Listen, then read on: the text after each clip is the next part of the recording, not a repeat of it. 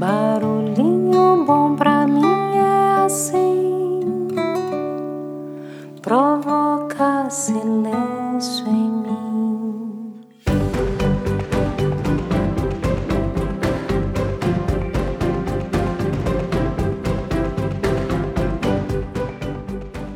Barulhinho Bom de hoje é o nono de uma série de barulhinhos especiais em que compartilhamos um compilado de estudos científicos sobre a felicidade no trabalho, extraído e adaptado do livro Os Mitos da Felicidade, escrito pelo professor e PhD em Psicologia da Universidade da Califórnia, Sônia Libormisky. Seus estudos sobre a felicidade duradoura foram premiados diversas vezes por instituições como a John Templeton Foundation e o National Institute of Mental Health. E no episódio de hoje, vamos refletir sobre a busca da felicidade e a felicidade da busca.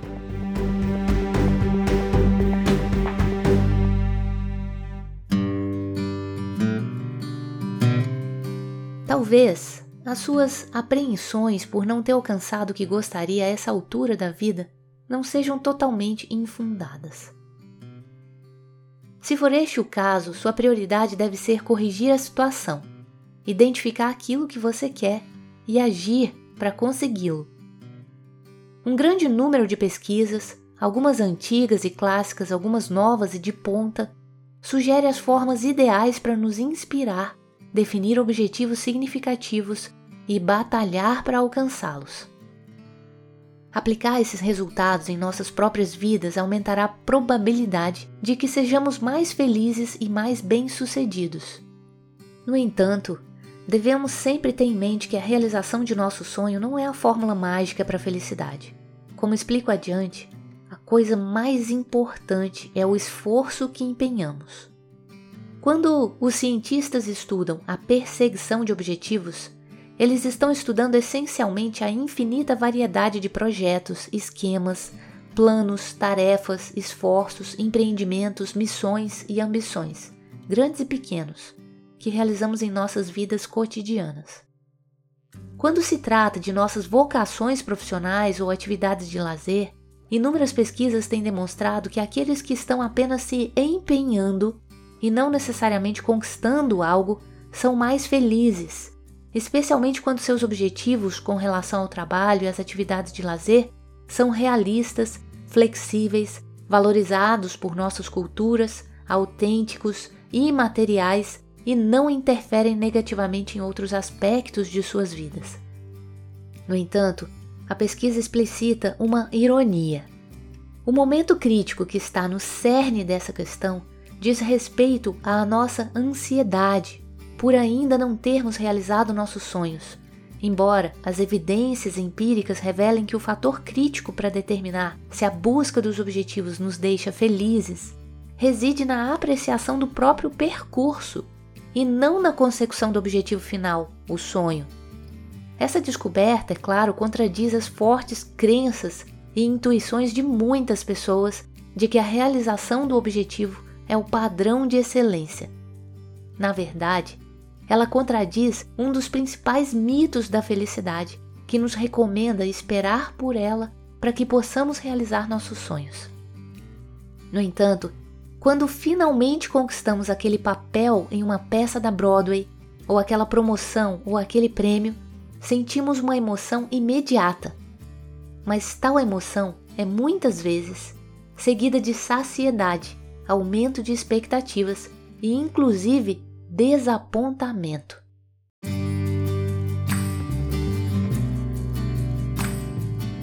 Quando Paul Krugman, economista e colunista do New York Times, soube que tinha ganho o há muito cobiçado prêmio Nobel, a reação de sua esposa Robin, assim que a emoção inicial passou, foi: Paul, você não tem tempo para isso. De forma similar, um de meus colegas ganhou a maior honraria de sua área, o prêmio de cientista eminente. Quando lhe perguntaram quanto tempo durou o impulso de felicidade, ele respondeu: Um dia.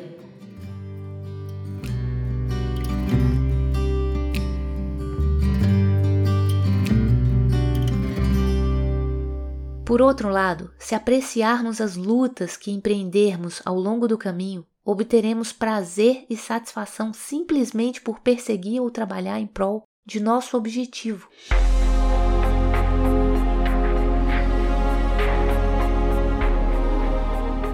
Idealmente, aprimoraremos nossas habilidades, descobriremos novas oportunidades, cresceremos, nos esforçaremos, aprenderemos e nos tornaremos mais capazes e experientes. Seja em nossas áreas de atuação ou em nossas atividades de lazer, a acumulação gradual de conhecimento e experiência possibilitará cada vez mais oportunidades de apreciação e deleite. Assim como, de acordo com alguns cientistas, a satisfação de nossa necessidade inata de sermos desafiados e utilizarmos ao máximo os nossos potenciais. Não importa se o objetivo que valorizamos for inventar algo especial ou terminar a escola, ele nos dará algo por que batalhar e desejar. Além disso, a busca do objetivo em si mesma dá estrutura e significado à nossa vida cotidiana, criando obrigações, prazos e horários bem como oportunidades de dominar novas habilidades e interagir com os outros.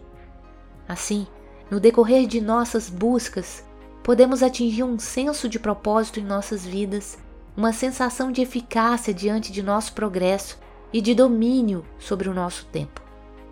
Todas essas coisas deixam as pessoas felizes. E uma vez que consigamos dar um passo importante nessa direção, por exemplo, ao completar um estágio ou um artigo, deveríamos saborear esta etapa, ou subobjetivo cumprido, que deveria merecidamente nos propiciar um pequeno afago emocional e no ego antes de passarmos para um novo objetivo.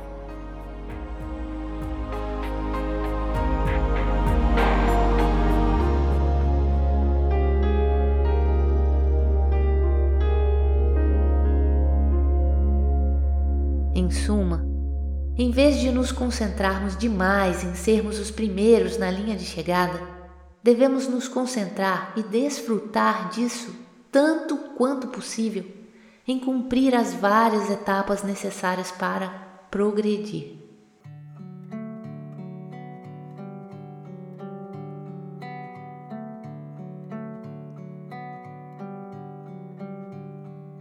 E aí, que tal esse barulhinho bom, hein?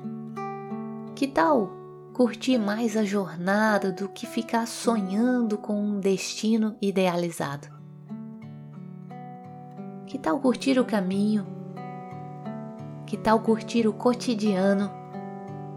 O cafezinho com os colegas?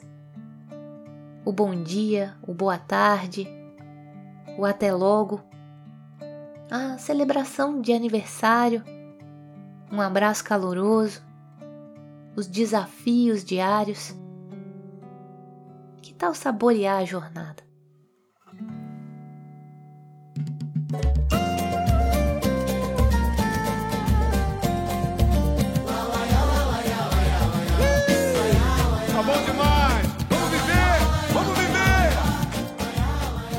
Aqui é a Lidinha e deixo a gente com esse barulhinho bom de saborear o caminho.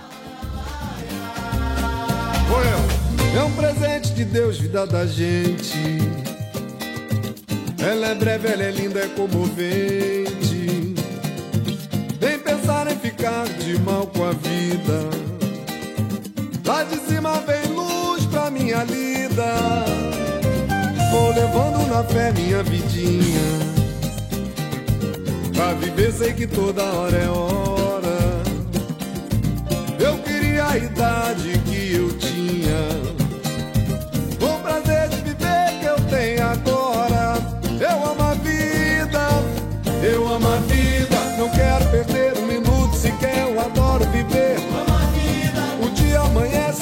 uma prece pra agradecer. Riqueza tá cheia de